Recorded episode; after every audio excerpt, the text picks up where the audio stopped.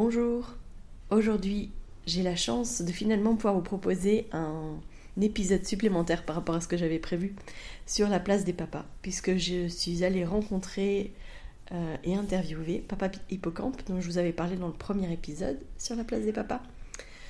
Euh, justement, il nous livre un petit peu euh, bah, qu'est-ce qui l'a amené justement avec la découverte de la parentalité à, à, vouloir développer quelque chose autour de la paternité et euh, du partage. Je vous laisse découvrir Denis et je vous raconterai un petit peu plus euh, de la suite à la fin de l'épisode.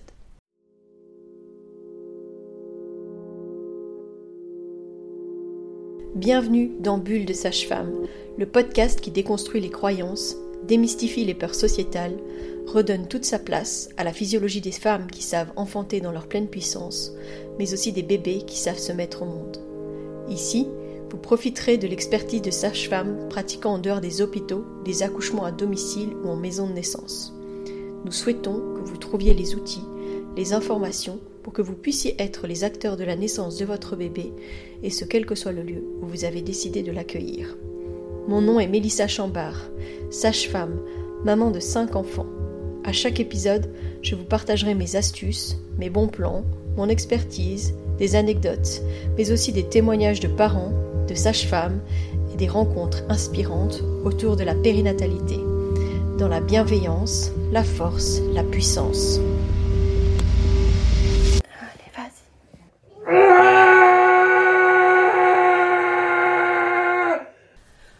Bonjour Denis. Bonjour Mélie. Euh, bah écoute, merci euh, de m'accueillir aujourd'hui pour euh, ce podcast. Euh, j'avais très envie justement de parler avec toi bah, de Papa Hippocampe. J'ai déjà parlé de toi dans le podcast, le premier podcast sur la place des papas. Mais du coup, je trouvais que c'était vraiment hyper opportun et chouette de se rencontrer pour que tu puisses toi discuter et puis euh, justement que les auditeurs te découvrent en direct. Euh, donc bah, je vais te présenter, donc tu es Denis Belva. alors moi je sais que tu as travaillé dans l'événementiel et puis bah, je sais que pendant le Covid tu as monté Tout se transforme que tu faisais des meubles euh, en matériaux de récupération. On a d'ailleurs la chance d'avoir un de tes meubles à la maison de naissance, à la bulle, qui nous a permis de rendre très beau quelque chose qui était très laid. donc merci à toi pour ça.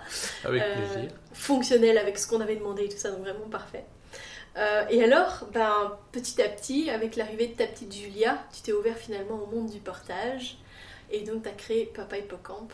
Donc, j'aimerais vraiment que tu m'expliques qu'est-ce qui t'a amené vers ça Qu'est-ce qui t'a euh, fait glisser euh, bah, voilà, vers le portage, mais peut-être pas que? Simplement le fait de découvrir ce que c'était que la paternité, ce que c'était que la vie de parent et de découvrir les liens qu'on peut créer avec euh, son enfant. voilà, le fait d'avoir fait mon premier atelier portage, ça a vraiment été une révélation. J'aurais pu y passer euh, trois jours euh, à tout découvrir euh, alors que Julia n'était pas encore avec nous. Et, voilà, j'en demandais toujours et j'avais toujours envie. Bah, la naissance ne s'étant pas passée comme on l'avait prévu, on est resté plus longtemps à la maternité. mais voilà, dès le premier jour où on est rentré ici, bah, j'ai installé Julia dans une écharpe c'était toi qui l'as mis directement en écharpe C'est moi qui l'ai mis en écharpe directement ici, euh, à notre entrée à la maison. Euh, on, était, à la maison de quelques heures que j'ai dit je vais la mettre en écharpe et j'ai porté euh, avec ton écharpe, celle que tu as utilisée et que Gaël a eu aussi. voilà, les trois premiers mois, j'ai porté qu'avec cette écharpe tous les jours. Il n'y avait pas un jour où on ne la portait pas. Et, et, même là, maintenant, elle arrive, elle va bientôt avoir 15, 15 mois. Ben, ouais, je, pense que le, les jours où je ne l'ai pas porté, ça peut se compter euh, sur euh, pratiquement les doigts d'une main ou, de deux mains. Donc euh, voilà. C'était le premier step. C'était vraiment la première étape. ouais, ce partage, ces, ces, moments câlins, ces moments de complicité, de, de découverte du monde avec elle. voilà, c'est juste, c'est juste fou de pouvoir échanger comme ça avec son enfant. Ça adoucit ta découverte justement de la paternité et du lien que tu crées avec ta fille, le fait que tu l'as portée au quotidien? Oui, oui. Ça t'a donné bah, peut-être une, une place plus grande? Oui, oui, d'un côté, oui, je pense que. Ouais, euh, le portage, c'était. C'est beaucoup plus moi que, que Delphine. Elle aime bien porter aussi, mais euh, elle a d'autres liens. Bah, déjà, rien que le lien de, l'allaitement. C'est un lien que nous, en tant que papa, on n'a pas. On ne peut pas avoir ce lien, on n'a pas créé ce lien. C'est quelque chose que physiquement, bah, notre corps ne peut pas allaiter. Euh, et donc, euh, il faut prendre notre place ailleurs. Il faut, faut se, se placer d'une autre façon et créer du lien d'une autre façon. Et ben, ouais, le contact physique, on le retrouve dans le portage. Et donc. Euh, c'est vraiment un chouette outil justement pour créer du lien. Parce que moi, ce que je disais dans le podcast sur les papas, c'est que vous avez à la fois une place un peu pas évidente pendant la grossesse, dans le sens où vous pouvez être autant investi que vous voulez, c'est quand même pas vous qui portez le bébé. Donc euh, voilà. Après, il y a moyen de créer du lien avec le bébé, il y a moyen de faire euh, bah, de l'autonomie, il y a moyen euh, même de juste mettre ses mains sur le ventre de la maman et puis voilà, chercher à avoir du lien déjà avec son bébé. Mais ça devient réellement concret une fois que le bébé il est là. Et c'est clair que si on se base juste sur les besoins du tout petit nouveau-né, on pourrait juste le caser dans les bras de sa maman. Mais toi, tu as pris ta place dès le début. Dès, le retour de la maternité, tu l'as pris euh, en écharpe. Euh. Oui, bah, Delphine avait une césarienne, donc euh, déjà le fait de la porter, ben, pour elle, c'était pas évident les premiers jours. Donc il y avait aussi ce côté, même si elle, a envie de passer du temps, il fallait aussi toujours qu'elle puisse prendre un peu du temps pour elle, donc lui libérer du temps, tout en en me permettant à moi de créer du lien avec ma fille euh, sur les moments où elle euh, ben, pouvait souffler et prendre un peu soin d'elle et, s'occuper un peu euh, aussi d'elle. Donc voilà, ça permettait de faire d'une pierre deux coups. on avait bien découvert l'autonomie avant la naissance.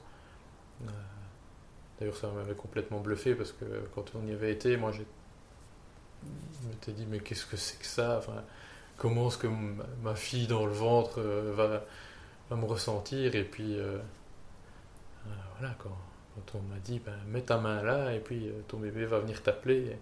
Et, dans les deux secondes, elle me donnait un coup de poing dans la main. Et je me dis, waouh! C'est vraiment des choses durant la grossesse qui m'ont fait me dire, ouais, en fait, il y a, y a, vraiment un lien à créer, il y a vraiment.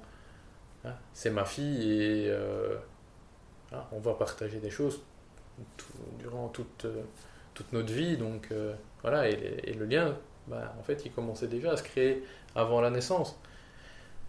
Même sans le fait de la porter moi, juste euh, les interactions, juste. et donc bah, c'était une continuité logique de, de commencer le portage dès le début et, et de continuer ce lien qu'on avait créé à travers à travers un ventre euh, de le faire euh, dans la, comme ça, l'un contre l'autre, euh, en peau à peau, en écharpe, en portage. C'est super parce que justement, tu disais que tu avais fait l'atelier avant l'arrivée de Julia. Ouais. Qu'est-ce qui avait fait que tu avais été motivé à faire un atelier avant? Parce que finalement, c'est pas tout le temps que les gens font ça avant l'arrivée du bébé. Tu voulais être outillé avant son arrivée? Oui. Euh... Ben, oui, on... je veux dire que Delphine était informée sur le portage, moi, pas tant que ça. Euh, bon, on t'avait déjà bien vu, toi, porter. On savait que ça existait. Moi, à l'époque, j'appelais ça un sac à dos. Euh, maintenant, ben voilà, c'est un préformé. C'est vrai que le premier bébé que tu as porté, en fait, c'est Claude. C'est Claude. Ah oui, c'est vrai ça. Que j'ai porté lors d'une naissance. Et ouais, j'avais déjà fait le premier atelier. Donc, du coup, c'est vrai que j'ai eu Claude. Et je pense que ça a aussi joué sur le fait que je me suis dit, c'est trop cool le portage. C'est vrai que cette fois-là, ouais, on était en, en, pleine nuit sur une naissance. Delphine n'était pas bien. Et donc, je l'avais accompagnée. Et toi, tu avais Claude. Et je sais pas, sais pas combien de temps elle a dormi sur moi. Euh, et où je me suis dit, mais ouais, en fait, euh, un bébé qui ne me connaît pas. Ça pèse quand même. C'est apaisé. Et là, tu m'as dit, marche 10 euh, minutes, tapote ses fesses. Et j'ai marché 10 minutes, j'ai tapoté ses fesses. Et puis, elle dormait. Et je sais pas combien d'heures je l'ai gardée, mais voilà, ça a été ma première expérience en portage. Avant que ce soit Julien, ah c'était Claude. ça, c'est drôle. Comme quoi, c'était noté aussi que voilà, il y avait quelque chose qui allait se créer. Donc, t'as porté ta fille, euh, t'as glissé tout doucement en fait vers euh, euh, l'envie de, de, communiquer autour de ta parentalité, de ta paternité. Tu utilises quand même les réseaux sociaux pour communiquer là-dessus. Donc, t'as créé une page qui s'appelle Papa Hippocampe. Qu'est-ce qui t'a motivé à, aller, à mettre en place ça? Euh, je veux dire, le fait, dans un premier temps, le fait que ce soit un papa qui, qui puisse montrer ça, euh, voilà, on en a parlé euh, juste avant de, faire l'enregistrement. Il y a très peu de papas sur les réseaux qui parlent de leur vie de papa et euh, je vais le dire, même si je travaille, je travaille beaucoup moins que Delphine, je, suis, je me considère un peu comme un père au foyer et des pères au foyer, ben, il y en a quand même peu, ou en tout cas sur les réseaux qui parlent de leur vie, il y en a peu. Et, euh, et voilà, bah, avec euh, toutes les questions que je me posais avant la naissance, et, euh, et Delphine qui, pouvait, qui était invitée à aller sur des cercles de femmes, pouvoir poser ces questions à d'autres femmes, et, quand moi j'étais là à vouloir dire, mais moi aussi j'ai des questions. Ben non, il n'y avait pas de cercle d'hommes, il n'y avait pas moyen que des hommes puissent discuter. C'était, ouais, les hommes, on a trois semaines de congé, de parentalité, et puis après on retourne bosser, et, juste en fait on assume. La société ne nous, aide pas à assumer notre rôle de père, ou en tout cas ne nous donne pas la possibilité, et, et ouais, je pense que l'idée première derrière tout ça, c'est vraiment de dire, en fait, un bébé, ça a deux parents, et n'y a pas que la maman qui compte, il y a le papa qui a aussi une place très importante, 50% du temps. Enfin, parce qu'un bébé, c'est 50% maman, 50% papa. on, a, aussi tout ce qui est euh, euh, couple euh, homosexuel ou qui sont parents également. Voilà, quand je dis maman-papa, c'est les deux parents. mais voilà, cette place de j'avais envie de dire cette place du deuxième parent, mais non, c'est, euh, cette place, elle, elle, est là, elle existe, on est là et on doit l'assumer et on ne doit pas tout laisser sur un seul parent. Et voilà, le fait de pouvoir dire, euh, ouais, bah, les papas, on peut, on peut être là, on peut assumer. Euh, c'est vrai qu'on met pas assez l'accent sur les papas. Ouais. Comme tu dis, pendant la, la préparation, les choses qui sont offertes aux mamans, finalement, il n'y en a pas assez d'espace pour les papas. Donc toi, tu as créé des espaces pour les papas, tu as eu envie de créer des espaces pour les papas? J'ai essayé de commencer à la bulle, de faire les premiers. Euh, ça n'a pas pris. J'avais eu un inscrit sur trois ateliers, ça n'avait pas pris. Euh, et en fait, de par les ateliers portage, les couples que j'ai reçus, euh, c'est beaucoup les papas qui ont qui ont essayé de prendre contact en premier avec moi avant que ce soit les, mamans et, les papas vraiment investis dans, dans, leur, dans leur paternité. Je leur ai émis cette idée de, de, papa pote, euh, comme je les avais appelés. Et voilà, j'ai là un, bon groupe de papas intéressés. Donc euh, pour, euh, pour la rentrée, il va y avoir des, des, des, cercles de parole ou de. J'ai pas envie de les appeler cercles, mais plutôt des espaces de parole et d'échange entre papas qui vont. Euh, ouais, c'est intéressant, c'est par le biais du portage finalement que tu as réussi à euh, prendre contact avec des papas pour oui. que justement il s'ouvre un espace de parole entre papas. Il fallait une accroche. Il fallait une accroche et, et bah, quand, on, quand on a essayé fin d'année passée à la bulle, il n'y avait pas d'accroche. Il y avait juste euh, moi avec euh, ma page, avec 50 abonnés. Et voilà, ça ne. Ça, ça, ne prenait pas. Ça ne prenait pas La parce que montait pas. parce qu'il n'y avait pas tous les, les, bons ingrédients réunis et donc euh, voilà euh, le portage a, a, créé le premier point d'accroche et voilà c'est vrai que bah, euh, j'ai beaucoup d'ateliers portage où ça ça part sur DME, motricité libre, et, et, au final, ben, on, on, est tellement en train d'échanger que il n'y a pas que le portage. Et C'est surtout ça que tu partages, donc ça, c'est vraiment hyper intéressant sur les réseaux. Euh, et euh, du coup, les espaces de parole, ce ne sera pas forcément euh, des cercles ou des lieux où on s'arrête et où on papote avec du thé, mais au contraire, ce sera peut-être justement des balades ou des trucs comme ça. Je, je compte euh, faire avoir plusieurs thèmes, plusieurs types d'ate- de- d'espaces, euh, balade portée dans les bois, euh, portée, dans les champs, même, euh, je sais pas, peut-être pourquoi pas euh, des fois se retrouver. euh, bah, les hommes, on aime bien boire une bière, bah, aller boire une bière euh, dans une brasserie et réserver une table et être tous autour d'une table en train de, parler et en même temps bah, de pouvoir boire un coup et simplement être en dehors de chez nous, sans, pas dans un espace qui est juste consacré à ça, être un peu, euh, voilà, euh, faire le lien entre la vie de tous les jours et la paternité. euh. Il, y a d'autres idées, il y a d'autres d'autres possibilités, mais voilà, je, me laisse le temps d'y réfléchir, de, de voir ce qui est possible. De mûrir les autres choses qui viennent. Super. Mais donc, avec tout ça, tu es devenu moniteur de partage. Donc, tu es le premier homme à être formé en tant que moniteur de partage en Belgique. C'est ça. Le premier papa porteur euh, qui pa- devient papa, moniteur. porteur et premier moniteur. Euh, bon, je ne suis pas encore certifié parce que je n'ai pas encore terminé mon stage. Donc je dois juste terminer mon stage et faire mon rapport de stage. D'ici quelques mois, je serai le premier homme certifié et donc euh, euh, dans le, répertoire des euh, monitrices de portage, il y aura maintenant un moniteur de portage. Super.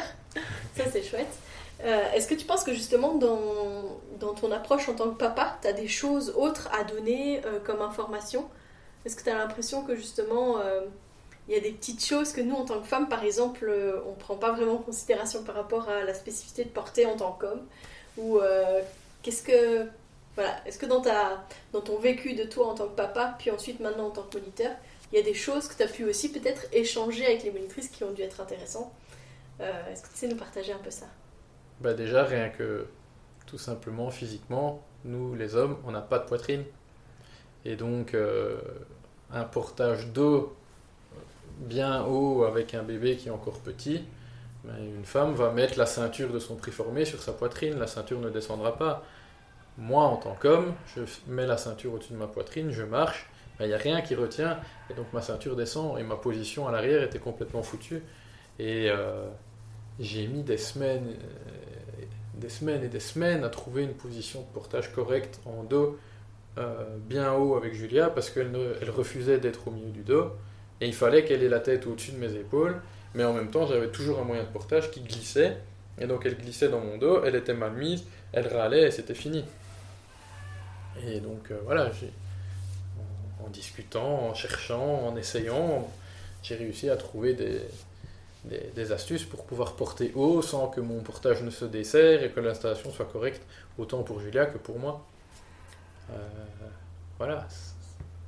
Physiquement, nos corps ne sont pas pareils, donc il y a des choses que euh, on va faire différemment. Euh, maintenant, c'est pas pour autant que je ne peux pas bien conseiller les femmes. Non, bien sûr, mais je pense que Euh, justement, tu as un petit truc en plus à partager. Ce week-end, j'ai eu deux ateliers. Aux deux ateliers, j'ai montré les positions d'allaitement en écharpe. Et voilà, c'est- C'était un peu. Les mamans étaient euh, bah, juste super à l'écoute parce que euh, voilà, euh, elles avaient envie de, savoir comment allaiter en écharpe. Et donc elles, étaient à l'écoute. Et c'est vrai que les papas se disaient quand même, mais. euh, oui, mais comment est-ce que.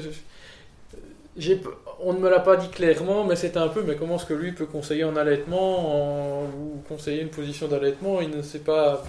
Bah, si, je sais qu'on peut descendre au sein. Maintenant, voilà, la spécificité et comment se fait l'allaitement, oui, moi je ne l'ai jamais fait, mais dans la position, je sais comment tu peux dé- décaler ton écharpe pour euh, allaiter. Voilà. Super, génial. Du coup, tu as d'autres euh, projets? Est-ce que tu as des projets sur lesquels tu es capable de. Enfin, que tu as envie de communiquer avec nous? Euh, oui, il y a d'autres projets. Euh, et surtout, euh, ce que j'ai envie de, mettre en place, là, c'est un peu des ateliers d'information. Euh, le premier thème, ce sera la DME, qu'on a fait beaucoup avec Julia, que, j'ai vu sur les réseaux énormément de retours, énormément de, de demandes, de questions. pourtant, je ne suis, je suis quand même pas fort suivi. j'ai 250 abonnés, c'est pas grand chose. Mais pourtant, à chaque, euh, à chaque story sur euh, de la DME, j'ai euh, une question, j'ai des réactions ou, des conseils. Et donc, ouais, je me dis que des, des, ateliers qui permettraient de pouvoir un peu. démystifier certaines choses. Ouais, démystifier, donner un peu des des pistes, euh, expliquer comment ça fonctionne. Euh, mais tout ça, euh, j'ai pas envie de le faire seul. J'ai envie d'être bien entouré par une nutritionniste ou qui aurait ce côté de l'alimentation.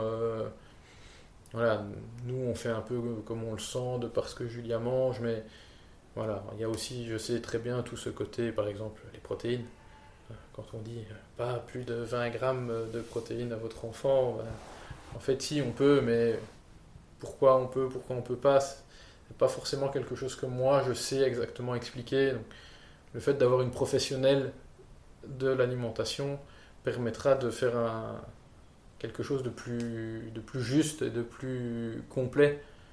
Donc euh, voilà. C'est vrai que c'est comme tout, hein. il y a toujours un, un cadre un peu euh, défini en matière bah, par exemple de DME et d'alimentation des jeunes enfants, euh, mais aussi du portage. Voilà, quand on parle de la position physiologique, etc. Et puis finalement, on voit qu'il y a les ajustements en fonction des besoins, bah, parfois du porteur et puis parfois du porté, où on n'est plus dans euh, la position idéale. mais où on reste dans quelque chose qui est confortable pour l'un et pour l'autre. Je pense que pour la DME, finalement, c'est la même chose que dans... Voilà, il y a des choses qui... Allez, qui, qui s'ajuste en fait en fonction aussi du vécu, en fonction de bah aussi euh, de l'alimentation euh, tout court. Je veux dire, euh, je pense que l'alimentation des bébés en Belgique n'est pas la même que les bébés en Italie ou en Chine. et donc clairement en fait ce qu'ils commencent par manger n'est pas du tout la même chose. Et puis il y a des choses qui sont proscrites dans certains pays qui ne le sont pas dans, comme dans d'autres. donc c'est assez intéressant aussi de s'ouvrir à tout ça. Voilà, et le, oui, le fait de faire ce premier contact, cette première interrogation, ça vient créer du questionnement aux, gens après, par la suite. Et donc, euh, voilà, je pense que le plus important, c'est de s'informer et de, pouvoir avancer et faire ses recherches aussi par soi-même et un peu son, expérience par soi-même. Hein, c'est comme une écharpe, on, on, donne une indication pour le serrage, mais finalement, euh, le papa ou la maman va peut-être serrer un peu plus fort ou serrer un peu moins fort parce que bah, lui, c'est ce qu'il ressent le, plus. C'est ce qu'il ressent le mieux pour lui. Et donc, euh, voilà, on donne des indications, on donne des pistes, mais euh, c'est pas, c'est pas, pas, pas une science exacte. On n'a pas la sage parole euh, de dire c'est comme ça et voilà, simplement donner des pistes et amener à la réflexion pense que. C'est important qu'on y ait un porteur aussi. Ouais. parce que des fois, les premières fois, on n'a pas un nœud parfait. Et puis, euh, au fur et à mesure, on l'ajuste. Moi, j'ai des photos avec mon premier où je le porte pas de manière optimale, on va dire. Et puis après, maintenant, quand. Euh, euh, allez, ça m'est arrivé par exemple d'aller dans un lieu, puis je mets ma fille dans le dos, mais je la passe au-dessus de, au de moi directement, et puis je mets le porte-bébé. Et j'ai des gens qui sont là, oh, comment tu fais ça? Et puis je dis, mais c'est l'expérience, c'est au fur et à mesure, c'est parce que j'ai testé et puis que j'ai trouvé que c'était plus facile pour moi comme ça. Mais euh, on n'est pas obligé de faire voltiger le bébé au-dessus de soi pour aller le mettre dans son dos. Euh, et puis, bah, clairement, moi, j'ai dit, vous savez, j'ai pas fait ça avec mon premier. Ou alors, euh, enfin, en tout cas, les premières fois, j'étais à côté de mon lit devant une glace pour être sûr qu'il était bien positionné, etc. Donc, c'est vraiment rappeler que c'est en, faisant qu'on apprend, qu'on peut pas être parfait dès le début. et que je crois que bah, justement, ça va avoir un peu d'humilité que de se dire en fait, même moi qui euh, fais des ateliers, en fait, il y a eu des fois où j'ai pas très bien porté. Ah oui, bah, il y a des fois où je pars en balade avec, euh, avec Julia et, le chien. Et on fait une heure et demie de balade et je rentre et j'ai le dos en compote. Et juste mon installation n'était pas, pas top. Et pourtant, je, l'ai porté, porté, porté, porté depuis, depuis 15 mois, quasiment tous les jours. Mais ouais, il y, y, a encore des fois où je loupe mon installation et j'ai un problème de serrage et je déguste euh, quand je la sors et je suis cassé. Ça arrive et on ne fait pas toujours à la perfection. On s'adapte. Super. Euh, bah écoute, en tout cas, euh, je pense que je pense qu'on a fait un peu le tour. Je sais pas s'il y a d'autres choses que tu voudrais aborder. Tu réfléchis comme ça. Tu peux parler de. Enfin, j'imagine que tu vas faire une, un petit truc de boutique de porte-bébé ou. Tu veux en parler? Oui. Euh, dans, dans, des autres projets, qu'est-ce que tu vas développer? Je vais avoir un peu une, euh, ouais, une, une boutique, sans, sans, vraiment avoir le nom de boutique, mais simplement euh, sur ma page quelques moyens de portage en occasion pour pouvoir euh, lors de mes ateliers, proposer aux parents de repartir avec un moyen de portage que, que j'aurais récupéré, soit que j'aurais racheté à d'autres parents, soit que j'aurais trouvé euh, euh, sur internet ou Vinted. pour avoir l'opportunité d'avoir directement quelque chose. d'avoir directement quelque chose, de repartir avec quelque chose. quand on achète du seconde main, particulièrement sur Vinted, euh, on n'est jamais sûr qu'on va recevoir quelque chose en super bon état. Euh, moi, si j'achète quelque chose, je ne vais pas revendre quelque chose qui n'est pas en parfait état, je l'aurai lavé. Euh, voilà, au moins, en achetant mes, moyens de portage, les, parents pourront repartir avec quelque chose où ils sont sûrs que c'est en bon état, qu'il n'y a pas de défaut, parce que je les aurai vraiment checkés. Donc voilà, c'est un, petit service de, proposer quelques moyens de portage, euh, arrondir un peu les prix pour que ben voilà, moi, le, temps de recherche et tout ça soit quand même euh, rentabilisé, parce que voilà, on a quand même toujours cette, euh, cette question de, des rentrées d'argent. C'est toujours un peu le nerf de la guerre, mais en même temps, il faut, il faut quand même rentabiliser le temps de, de recherche et le temps de nettoyage. et de, C'est du travail, donc voilà, mais pour, toujours euh, proposer euh, à des prix raisonnables et, et puis euh, du neuf également. je commence à avoir quelques, quelques partenariats avec certaines marques. Du fait d'être le premier papa porteur, ça ouvre quelques portes supplémentaires, j'ai envie de dire.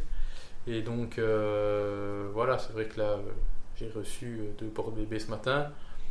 Euh, pour, euh, pour lesquels je vais avoir des, des, codes de réduction à proposer aux parents et voilà des, des, petits avantages comme ça qui vont permettre de pouvoir réduire le prix, le prix d'achat d'un moyen de portage neuf. pour les couples qui ont plus de moyens, bah, qui ont envie de choisir leur design et, et leur moyen de portage, ils pourront aussi acheter du neuf, mais à prix euh, réduit ou légèrement réduit grâce à un code. Donc, euh, on invite du coup les gens à s'abonner à tes, à tes pages pour justement bénéficier des codes euh, que tu pourras poster en fonction de tes nouveaux, euh, de tes nouveaux partenariats avec des marques de portage notamment. C'est ça, c'est ça. Et oui, bah, plus on sera nombreux, plus, plus il y aura de codes et plus ils seront avantageux, peut-être. Ah bah voilà, Bonne, bon moyen de communiquer, évidemment. Super. Bah écoute, en tout cas, je te remercie. Merci pour, voilà, pour cet espace de parole. Merci euh, d'avoir échangé aussi un peu sur euh, ben voilà, euh, ta paternité. C'est vrai que j'ai discuté un petit peu avec Delphine de bah, comment est-ce que vous gériez le fait qu'elle, elle était appelable 24 h sur 24, 7 jours sur 7. Et, bah, c'est pas facile. toi, comment est-ce que tu vis de ton côté à toi Le fait que, bah voilà, comme tu dis, tu es un papa euh, pas au foyer en fait, même si tu travailles euh, un peu, mais que du coup tu aménages les choses pour que tu puisses être euh, disponible pour ta fille. C'est un choix aujourd'hui qui est assez rare. de manière générale, je veux dire, des parents au foyer, il n'y en a pas tant que ça, mais alors des papas au foyer, il y en a encore moins. Bah, moi j'ai juste envie de dire que pour moi c'est juste tout à fait normal Et si je pouvais ne pas travailler et juste être 24 heures sur 24 avec Julia, je le ferais.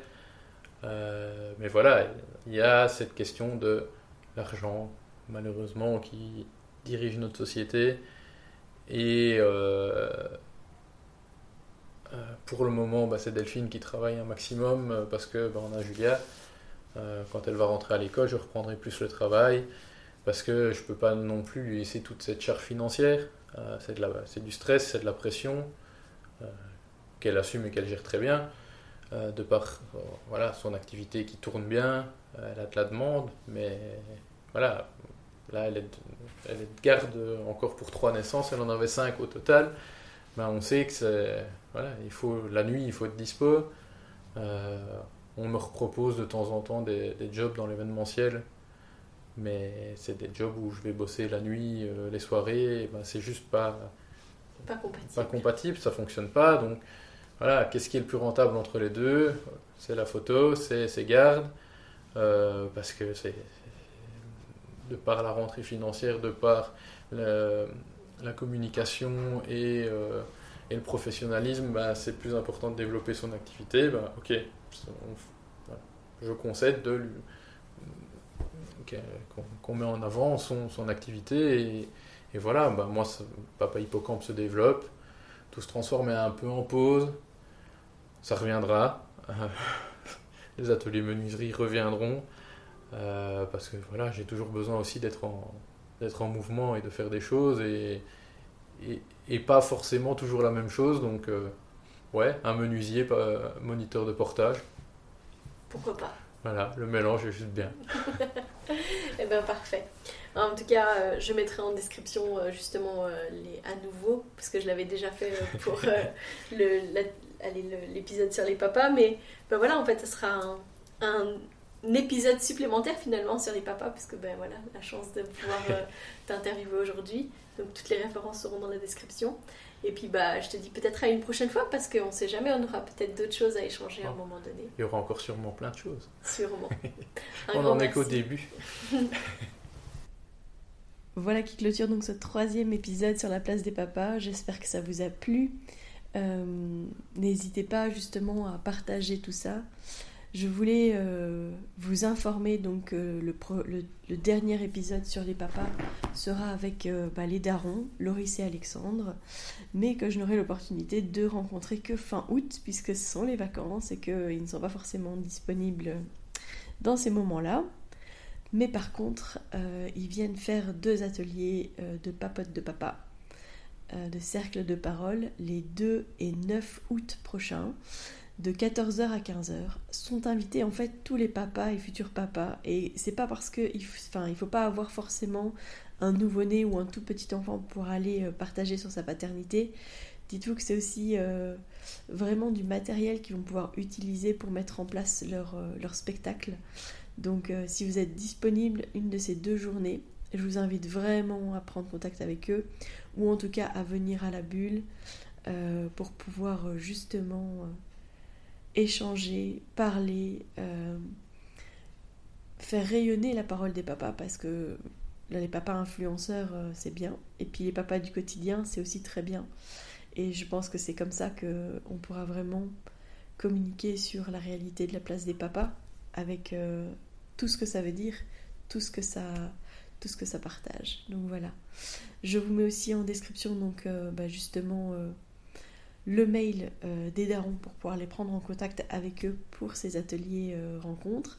Et puis bah, on ne sait jamais que vous avez envie de, partager alors que vous n'êtes pas disponible à ces jours-là. Je pense qu'ils seront très intéressés. Donc n'hésitez pas à les contacter. Et je vous remets aussi en lien les, informations de Papa Hippocampe que je vous invite aussi grandement à suivre. Euh, parce que voilà, il, va dans les mois à venir proposer plein de choses euh, autour de la paternité, du portage, etc. Donc voilà, j'espère que c'était une rencontre enrichissante. Je vous dis en tout cas à la semaine prochaine. Si vous souhaitez échanger à propos des différents sujets abordés dans ce podcast, vous pouvez interagir sur les posts dédiés à chaque épisode sur nos réseaux sociaux Facebook et Instagram. Vous pouvez également me joindre par email à melissa avec un y, avec un d, gmail.com. Je serai également ravie de collaborer avec vous, que ce soit pour un témoignage, une rencontre ou pour savoir quel sujet vous intéresserait à l'avenir. Je vous invite à vous abonner pour ne rien louper des prochains épisodes, mettre des étoiles, des commentaires et surtout à partager pour faire rayonner, voyager ce podcast, pour démystifier l'accouchement en dehors de l'hôpital, parler de ses suivis, de ses naissances et continuer à accueillir en douceur les adultes de demain.